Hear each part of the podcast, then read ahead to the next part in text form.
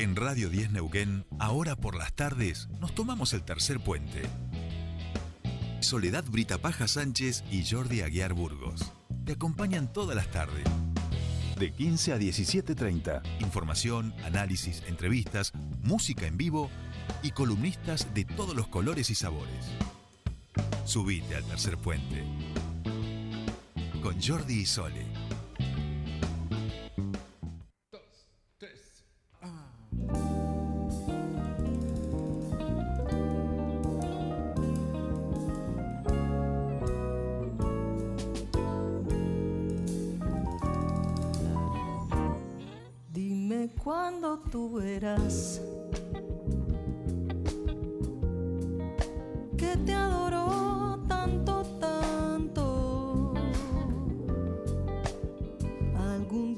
tu sabrás.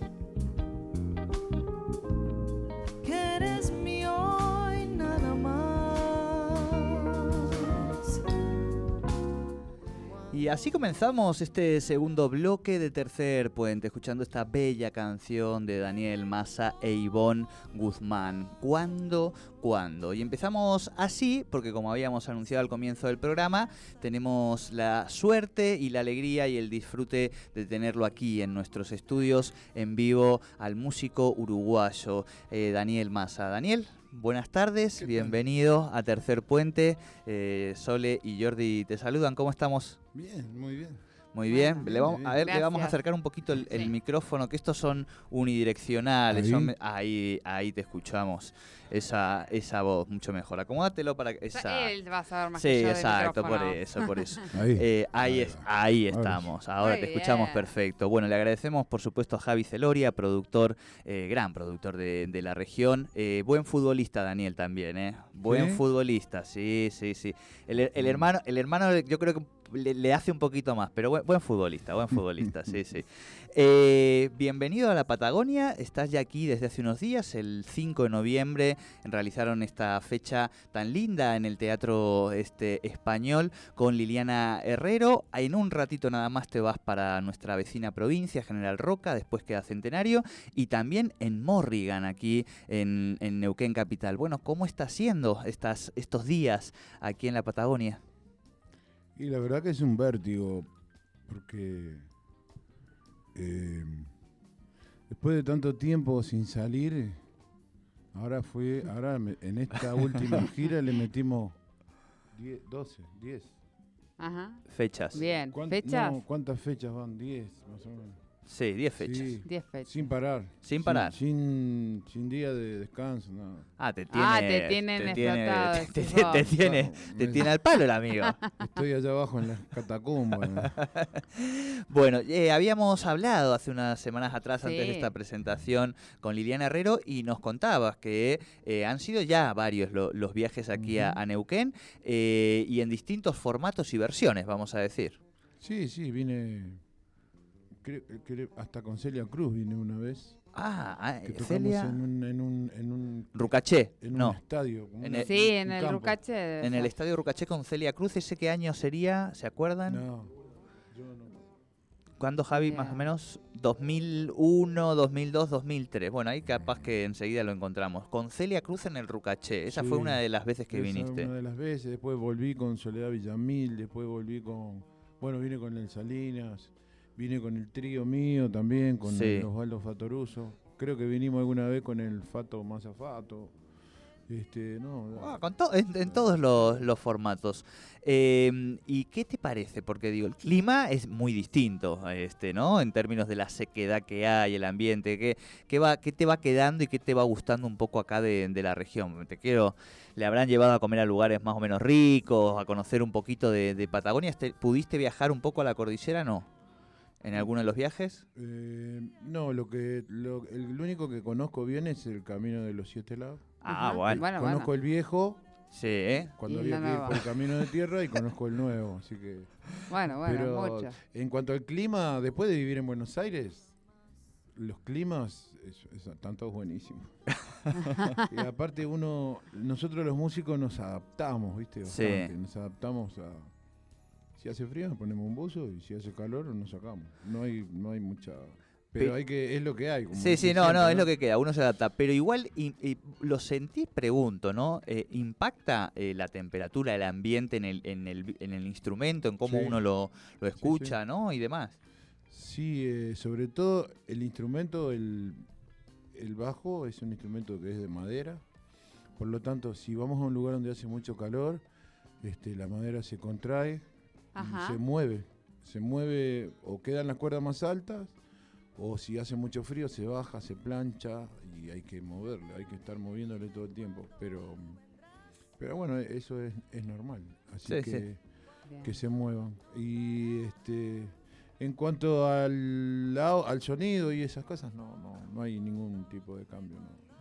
Solamente más en, en el instrumento. Bueno, un poco comentabas, eh, has estado aquí en la región, pero has tocado realmente con, con grandísimos músicos de nuestro Río de la Plata, eh, de ambos lados de- de- del charco.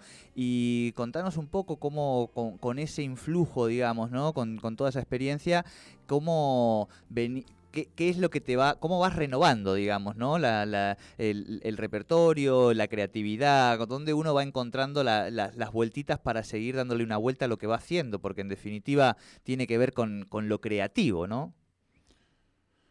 Sí, eh, básicamente lo que yo hago es levantarme a la mañana temprano y ponerme a estudiar. Estudio todas las mañanas. Así que a la mañana estudio, me levanto muy temprano, estudio el instrumento, todo el tiempo están apareciendo cosas nuevas. Siempre buscando este, tratar de encontrar el tema más lindo. Siempre el que- ese se- que se compone ahí es el más lindo. Pero yo también tengo cierto amor por los otros temas. Siempre me gusta tocar los temas, los temas viejos. Ajá. Eh, yo me acuerdo cuando, cuando tocaba con Fontova y Fontova no quería tocar Me Siento Bien. y a mí me encantaba tocarlo. Y yo los temas que la gente mío, que la gente conoce, que me pide, son los primeros que toco porque Claro. este, es- está bueno que la gente conozca tu, lo que vas a tocar, que conozca los temas. Pero en cuanto a la creatividad, no sé cómo explicarlo eso. Yo los temas me los encuentro, me pasa algo y, y eso dispara que haya algún que me salga algún tema. Si nace por lo regular, eh, los disparadores son muy son cosas comunes en mí, ¿no? Es decir, Sí, sí. o nace mi nieto y compongo un tema, ya tengo cinco nietos, así que tengo cinco temas para cinco nietos, tengo cinco hijos, cada uno tiene su tema, Bien. tengo temas para mi gata, la chicha, este eh, hasta un tema para mi camioneta tengo. La primera ¿Modelo? que tuve, la, primera que tuve que fue una 2000, 2002, 2003, este ese, tengo la, la mulatona, se llamaba. Este, y y me, me encuentro los temas. Algo siempre dispara un pedacito de algo que se arma o, o- o estar en la sala de espera de algún lado Y escucho algo que me pareció que escuché una cosa y escuché otra y bueno, y eso hace que se dispare algo que después termino dándole forma cuando me levanto a la mañana temprano y me pongo a estudiar este aparece eso y se termina o queda y se termina dentro de dos meses más o sale todo entero Claro. no, no, no, no, no, la, cre- la creatividad no es una cosa que a mí me tenga muy así, como muy alerta, no. Las musas te encuentran trabajando. Trabajando, Aparecen, sí, ahí va. aparecen ahí, aparecen, Te aparecen. encuentran a vos. Sí, sí. Tal cual. ¿Y en qué momento, Daniel, tenés un registro, vamos a, a- a tu memoria emotiva? Eh, el- de- un primer recuerdo de la música, de cuándo aparece en tu vida, de, de niñez, esa primera imagen o sonido que, que vos tengas, que, que lo vincules y digas, acá es donde yo siento que la música aparece en mi vida. No, de hecho no, no, no recuerdo un momento en donde no hubo música. Va. En, en mi casa era tremendamente musical. Mi, mi papá era un melómano, mamá también. Mis tíos cantaban, mis primas se disfrazaban de españolas porque mi, mi tía Gloria estaba casada con un gallego, entonces cantaban canzonetas. Este, en la escuela tocaba la guitarra yo, ya de chiquito, así que tocaba en la escuela, íbamos a la tele, los programas para niños, eso, viste, que rancan, con rancan, rancan, 500 guitarras, todas afinadas. Tocábamos ahí, este, así que, no, no, es- no recuerdo momentos donde no hubo música. Eh, y eh, que yo iba a tener algo que ver con la música era inevitable porque porque estaba rodeado, como digo. Los, mis, mis primos también tocaban música, el vecino, que era mi amigo, el Oscar, era músico, o sea... Sí, sí, no, no tenías escapatoria. No, al principio medio que me confundí un poquito en, en querer dedicarme al fútbol. Apa, Sí, llegué, llegué a jugar en la reserva de, de- de Cerro, en el- de la reserva del primero. Bueno, bien. Sí, me gustaba mucho, pero... Pero nada ajeno a lo que fueran los sueños infantiles rioplatenses de cualquier pibe, digamos, ¿no? Digo, no soñamos en- acá en el Río de la Plata, ser futbolista es, digo, parte de, de la condición neces- necesaria de la infancia casi, ¿no? Sí, en esa época no era como ahora tanto, ¿viste? Te estoy hablando hace más de 50 años. Y, y, y llegar a jugar en la reserva y estar de suplente en la primera de un cuadro de A, este, estaba, era, estaba bueno. ¿Qué te parece? Pero yo no sé cómo le dicen ustedes acá, nosotros cuando faltamos a la escuela que nos vamos escapados le decimos la rabona. Eh, acá a la Rabona se le dice a un Ah, gesto futbolístico, claro. ¿no? No, no. El- el- a, a la jugada. No, eh, acá se le. Yo, yo hice mi infancia en España, Ah, Daniel, creo así que acá que le dicen la rata. Hacerse. La la rata también, no, pero la rabona se conoce, pero porque, Mm. bueno, justamente estamos invadidos de varias culturas, Sí, sí. entonces la rabona también, ¿eh? La rabona también, eh, o sea, además de que es un término futbolístico, sí, también se utiliza Javi para, ¿se para hacía la. Rabona en la escuela. Di- Dice, dice que no, no sé. Mire que podemos llamar a su compañera Noelia Pucci, gran artista. No sé si la conoce Daniel. Este, ¿No la conoce? Bueno, eh, la tiene que conocer a, a- a Noelia. No, no hacía Rabonas. Bueno, usted de vez en cuando. Nosotros, yo para ir a, a entrenar, tenía que ir, si no iba a entrenar no, me, no nos ponían. Entonces, eh, martes, miércoles y jueves, yo me faltaba a la escuela para irme a entrenar. Hasta que un día mi viejo me agarró y me dijo, yo iba a una escuela que era paga, había que pagar. Claro. Y mi viejo me dijo que, dice, a mí me encanta verte jugar al fútbol, me vuelvo loco. Dice, pero decidite, o terminás la escuela o te vas al fútbol. Y medio que ahí en el aire, le- más que nada por él le dije, no, voy a, a terminar de estudiar. Y bueno, de hecho terminé, tengo un diploma de electricista de auto, que no sé, cuando miro el auto para adentro no sé lo que pasa ahí adentro. Así que bueno, pero tengo un diploma colgado allá por algún lado. Pero no, no dejé, dejé el fútbol, o sea, seguí jugando, pero en el barrio, allá, allá cada, en cada cuadra, eh, en Montevideo cada cuadra es un barrio. Sí, sí, sí. sí. Y cada barrio tiene su cuadro, así que había una actividad importante, así que seguí jugando ahí cuando podía y, y este y hasta que después eh, la vida me llevó a que ya dejé de jugar al fútbol Claro. en un momento y, y me empecé a dedicar a la música, que cosa que también me lo encontré en el camino. Y eh, cuando quise acordar era, era como un profesional de la música, así que estaba manteniendo a mi familia con, con eso. A los tirones, pero... Pero iba, pero iba, iba. Claro, claro, claro. Comprábamos, comprábamos la sopa y los fideos y cosas. Daniel, antes de entrar en, en- en ese vínculo sí con, con el bajo, en este caso, que es, que es tu instrumento, una muy futbolera preguntarte, que es, eh, ¿cómo es esto de que en apenas seis cuadras, en un- una pequeña ciudad llamado Salto, en el mismo año, eh, nacieran dos de los mejores delanteros de, de la historia, vamos a Mm. decir, de, de este continente? Eh, que juntos llevan 760 goles, eh, hablamos por supuesto de Cavani y de Suárez, digo, que nacieron el mismo año, apenas con seis cuadras de diferencia, digamos, ¿no? Eh, muy futbolero salto por allí. Uruguay es tremendamente Sí. futbolero. Tremendamente Ahí futbolero. te vamos a acomodar de vuelta un poquito el... Ahí. Ay. O va- ah, No, soy yo el que se mueve. nos, nos reta el, el operador, pobre, que sufre. Uruguay es tremendamente futbolero. Y bueno, ten- hemos tenido altibajos. Ahora estamos en el bajo, me parece. Pero bueno, ya va a levantar. Eh, pero. Es un bien cultural, como en la Argentina el fútbol. Sí, sí, sí. Va más allá del deporte. Totalmente. Sí, sí. Nosotros tenemos los cuadros allá. debe- no sé ahora, yo hace 40 años que no estoy. Y, pero en cada barrio está el cuadro del, del barrio. Claro. Pero también hay, por lo regular, ese cuadro tiene un, un club de baby fútbol. O sea que hay cuadros de, de niños que tienen semillitas, cebolla, eh, gorriones, gorgojo, qué sé yo, hasta los gorgojos son los más chiquititos. Claro, claro, claro. Este, y después viene baby, cadete y juveniles.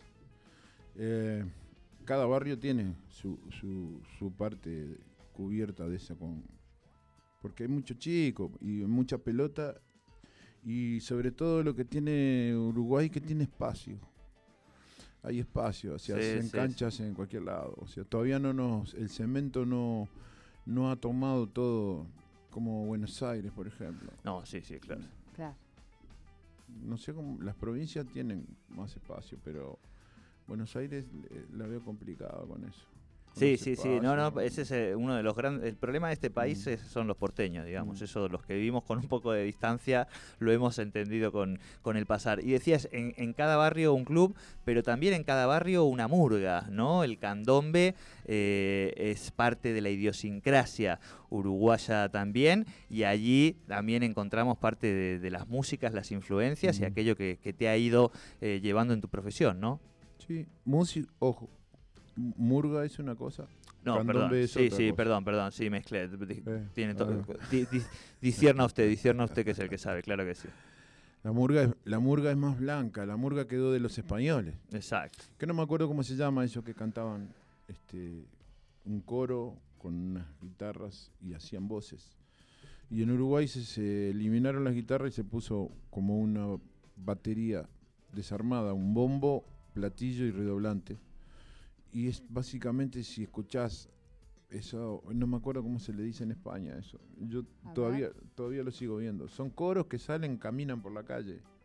Que son como 14 Eh, los villancicos. No. No, no, porque eso es, es más lo de Cádiz, más las chirigotas. Ahí va. Las Las chirigotas. chirigotas, Ahí las chirigotas de. Cádiz. Y aparte cantan, cantan lo que pasó en el año, van haciendo Claro, Claro, con la Esas- realidad. Es muy parecido a la murga, murga. exactamente Claro. lo mismo. Claro, tiene que ver con la idiosincrasia del carnaval. El va. carnaval en su esencia era el momento donde por una sola vez un día en el año el pueblo, ¿no? En la lógica de la Edad Media, invertía el discurso hegemónico. Podía, por ejemplo, disfrazarse del rey, ¿no? Este, y podía cambiar un poco sus lógicas. Esa, esa risa carnavalesca, esa risa histórica, es la que ha traído en el carnaval y que después cada uno lo ha ido adaptando. Mm. Pero es verdad que el de Cádiz y el de Uruguay están hermanados Mm. porque han mantenido esta mirada de la crítica social, digamos, ¿no? Eh, el gaditano creo que en Cádiz es mucho más desde el lado de lo divertido, o sea, le dan como un poco más, y el, y el uruguayo me da la sensación que es un poco más... eh, bueno, también, pero le da otra dimensión a la música, al baile, digamos, creo. Pero son Claro, hermosos los carnavales ambos, ¿no? La murga, claro. a- aparte que en Uruguay el carnaval dura un mes. El Claro. carnaval más largo del mundo. Pero, por ejemplo, el- la murga tiene como partes saludo, que no es, por lo regular es el saludo, es una letra con una música que esté de moda, por ejemplo. Después viene el cuplé.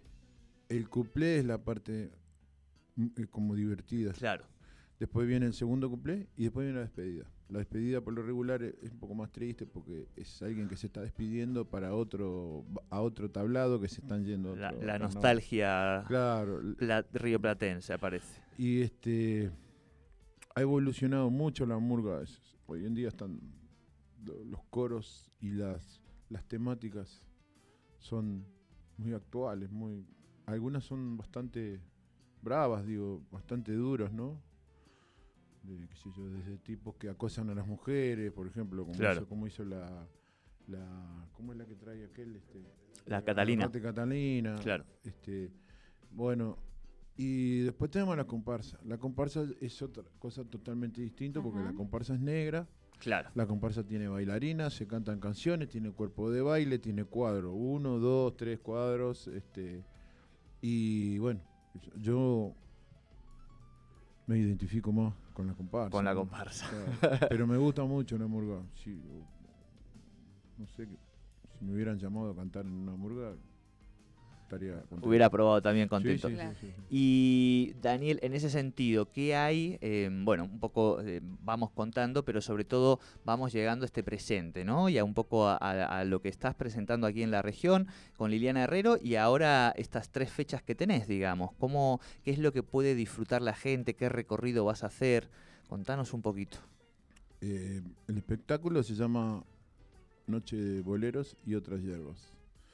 Los boleros son los boleros. Y las otras hierbas son los candombe, el funk, lo que yo hago que de repente hago algún instrumental, alguna cosa medio yacera. Ajá. Eh, siempre va mucho gurises eh, joven a verme. Que ellos, como que el bolero lo tienen ahí medio... Pero saben que cada vez que yo hago, si hago bolero también le meto jazz en el medio, entonces Claro, van a ver el, el bajista. va- claro, el, el virtuosista. Claro. Y este, entonces tengo que tener todo eso cubierto. Así que las otras hierbas es cubrir todo lo demás. Entonces puede aparecer un, un candombe, un funk, un- un- puede aparecer una cumbia. El estilo mío es que no hay ningún estilo. Así que, sobre todo muy divertido, ¿no? Creo que este, la gente se va contenta, se ríe mucho. Eh, no sé cómo explicar, no sé cómo, me, me cuesta un poco hablar de mí, de, de lo- de- me da un poco de, de vergüenza. Este, sí, le digo a la gente que venga que la va a pasar bien, porque este, yo la paso fenómeno. Que, No, sí, no, y sí, la gente sí. la pasa bien porque va, repetís y demás, que eso es lo importante. Pero es cierto eh, que cuando uno es sesionista, es bajista, en general tiene al frontman al lado, que es el que le gusta, que habla. Pero oye, cuando uno desarrolla también su instrumento, llega un momento que le toca pasar al frente, Daniel. Es, lo, es tu recorrido, esto es así. Totalmente, sí, sí. No, yo, aparte yo lo disfruto mucho. Lo único que no sé es explicarlo. Claro. Ahí va. Ahí va, bueno, porque se Pero- siente. Pero, este, cuando estoy con los muchachos, cuando estamos tocando con el grupo, eh, tengo más tengo más para explicar, porque se tocan todo y porque está el batero que toca bárbaro y el otro que hace el que improvisa. Ahora cuando estoy solo eh, pasan cosas que, pero no sé explicarlas, no sé qué, qué decir. No, iba a decir, no, vengan a verme porque yo me toco todo. No, no, Claro. no No, eso lo, eso lo decimos No, nosotros. No, claro, no, no, obvio, obvio, obvio. No sé hacer eso, pero este ah, van a pasar muy bien. Se van a ir y qué sé yo, ojalá que después cuando se van digan de- qué, grande este tipo, que después que vimos este concierto nos cambió la vida, no sé, alguna cosa así. Eh. Estaría bueno. Le vamos a poner a nuestro hijo Daniel, ¿no? va. Está bien, estamos con Daniel Massa, con el músico bajista uruguayo, gran, gran músico que está visitando nuestra región. Nosotros felices y contentos de poder charlar un ratito este, con él, que enseguidita se van para la ciudad de General Roca. Allí se va a presentar hoy y allí eh, puede ser que nos estén escuchando, ¿eh? porque el sí, otro porque día está llegando. descubrimos que por ruta 22 llegamos a General Roca, así que esta antena la verdad que eh, muy bien. Hoy a la noche, Javi, ya está todo ok, ya lo tienen todo, no, no, no queda un... 10 entradas, ¿dónde? Casa de la Cultura, y se sacan las entradas en la iPass o boletería de Casa de la Cultura o la IPA. Quedan 10 entraditas para verlo hoy a Daniel en General Roca. Mañana en Centenario, en la vieja estación. Bien. Eh, En, en el sábado a las seis y media de la tarde. Ah, Eh. ahí, ahí va a haber, a mí me han dicho que ahí va a haber gin temprano. Parece que va a haber gin temprano. Eh, eh, a, a y mí me- unos candombes. Va. ¿Vamos a, a bailar también entonces? Pues. Yo voy. Bueno, bueno, tenemos invitación. Me Daniel, sumo. vamos a, ¿te parece? eh, eh, vamos preparando el cierre, pero me gustaría que le podamos pedir eh, algún tema a nuestro operador, que es muy dispuesto, ahí donde lo ves. Le vamos es- dando, le damos unos segundos y eh, él lo busca, no pasa nada. Exacto. Eh, que queramos que podamos compartir eh, de esta última etapa con, con nuestra audiencia para que también conozca un poquito más de, de tu repertorio. Nosotros les hemos ido poniendo alguito, pero también está bueno que, que vos nos digas, que podamos encontrar alguito ahí en, en YouTube o en algún canal, algo que podamos compartir. ¿Qué te parece? Em, A ver, a ver. del disco Vos a la final Chorizo. A la final, chorizo del disco vos. Ah, lo- lo dice Mira, fácil, lo dice No, fácil, ¿eh? mira, es- es- La tenía, se leyeron la mente. No, no, de- es, es- de- es muy ducho, es, muy- es, es de otra provincia medio medio, pero es muy ducho él. eh. Tenemos ahí un pequeño conflicto con, con Mendoza. Está bien que discutamos un poco con Mendoza, Javi. ¿Vos qué decís? Un poquito, ahí algún tipo de, de tensión tenemos que ver. Bueno, mientras vamos preparando, es- ya lo tenemos todo listo para disfrutar, qué bueno. Eh, Morrigan, el sábado A las seis. 18.30, ¿no? Y allí, ahí mismo en Morrigan se sacan las entraditas también. Y por la iPass también. Bueno, así que por la iPass también, que es, eh, es todo más fácil también, ¿no? Cuando uno ya se acostumbra, no sé cómo, cómo viene siendo, Javi. Mucha gente ahora se acostumbró al online. Sí, sí, sí. Casa bueno. de la Cultura hoy en Roca, centenario en la vieja estación el día mañana. Mañana, Exacto. exactamente. Y ya después de esa fecha, ¿te vas para dónde, Daniel? A mi casa. está bien, está bien. A, a un Sí, pero me voy a casa, pero llego el domingo, pero ya a partir del lunes ya tengo una actividad importante, porque tengo un montón de cosas pendientes que tengo que hacer, fechas. Vamos a estar en el, ¿cómo se llama? En el, en el, en el Café, Berlín. Muy el buena do- propuesta. 2, El 2, el 2 en el Café Berlín, después vamos a estar en, En Buenos eh, Aires. En Bebop, en el, el- el- el 23. Este, y bueno, después tenemos ahí unas giras con el Hugo, Fatoruso y el Sapo Miedomni. Este, hay una presentación de un disco con María Volonté. eh, estamos ahí a full. así Viene un bien verano llego- con buena perspectiva, digo, de laburo en ese sentido. Sí, sí, sí. Sí. Bueno, bienvenido, bienvenido sea. Bueno, Daniel, eh, te agradecemos muchísimo esta visita, este ratito aquí en, en Tercer Puente. Le decimos al Javi que, que te lleve, no sé, a las bodegas, algunos un par de lados más que, que tienen ahí un par de planes. En Centenario hay un lugar nuevo, después vamos a contar de aceites de oliva, que es casi, epa, Ah, ah, ah, es verdad, es verdad. que es muy interesante también para, para conocer. También tenemos dinosaurios, Daniel. No sé si... eh, Sí, ahora íbamos a pasar por uno, pero estaba la ruta cortada y tuvimos que desviarnos y no, sí, no lo ta- vi. también tenemos cortes de ruta. El, el corte de ruta es un invento de Cutralcó, de, de Neuquén, por lo menos en la Argentina, ya por los años 90, este, y estos gobiernos que fueron bastante bravos con el pueblo, bueno, allí eh, emerge el corte de ruta. Cortes en. Ah, no, no sabía, porque en Buenos Aires no hay. Ah, No, nada, ninguna. No, no, acá te cortan las nacionales y se corta todo, ¿viste? Claro, como, sí. como es. Eh, disfrute estos días que le quedan en la Patagonia. El sábado seguramente estaremos allí disfrutando de, de su arte. Bueno, y dos o tres preguntas últimas como para que generemos un poco también de, de tensión eh, en, esta, en este contubernio rioplatense histórico. Dios. Yo soy, yo soy uruguayo también, Daniel. Mm. Eh, padre uruguayo, ¿viste? Capaz que de- de- del lado de los, de los Beltrán y de los Aguiar vienen, de- del, del diario El País, ¿viste? Ah, por, por el lado del, del periodismo. Y siempre hemos tenido algunas discusiones históricas, siempre que vengo acá, polemizamos. Pre- la primera es, ¿el dulce de leche, uruguayo o argentino? Uruguayo. Vamos, va, ¿viste? no, sin la patalla como para... Con oh, Aprole. con Aprole. Con Ah, con Aprole, bien, bien, e- ese es el básico. Eh, Gardel, Uruguayo. vamos arriba, vamos arriba. Bien, ¿y alguna otra más que haga falta para que... Este, ¿Alguna que quiera aportar usted, compañero? Ah, de, Nacio- no, de Nacional Peñarol. No creo No, que hincha, dijo. No, yo soy de- de Cerro. de- Cerro, dijo, de dijo- Cerro, nos dijo exacto. cuando que no, nada que ver. no. Exacto, de Cerro, muy bien. Bueno, ahí salimos un poco de, esa... El, el asunto es así. De Gardel, este. eh, puede ser. Todos sabemos que, que no es uruguayo y no es argentino. pero es uruguayo. Claro tenemos la sí. casa de Gardel, la calle donde vivió Gardel, los documentos de Gardel, tenemos todo, así que eh. Bien. Compartimos, compartimos. bueno, Daniel, muchísimas gracias. No, no. Abrazo grande y todo el éxito. Gracias a ustedes. Para nosotros, los músicos que andamos en el camino así, es importante que ustedes nos den un espacio y que le podamos contar a la gente que vamos a tocar. Este, es súper importante para nosotros. Así que el agradecido soy yo y bueno, siempre a las órdenes y vamos arriba con todo. Muy bien, muy bien. Muchísimas Vamos gracias. Daniel, más aquí en Tercer Puente.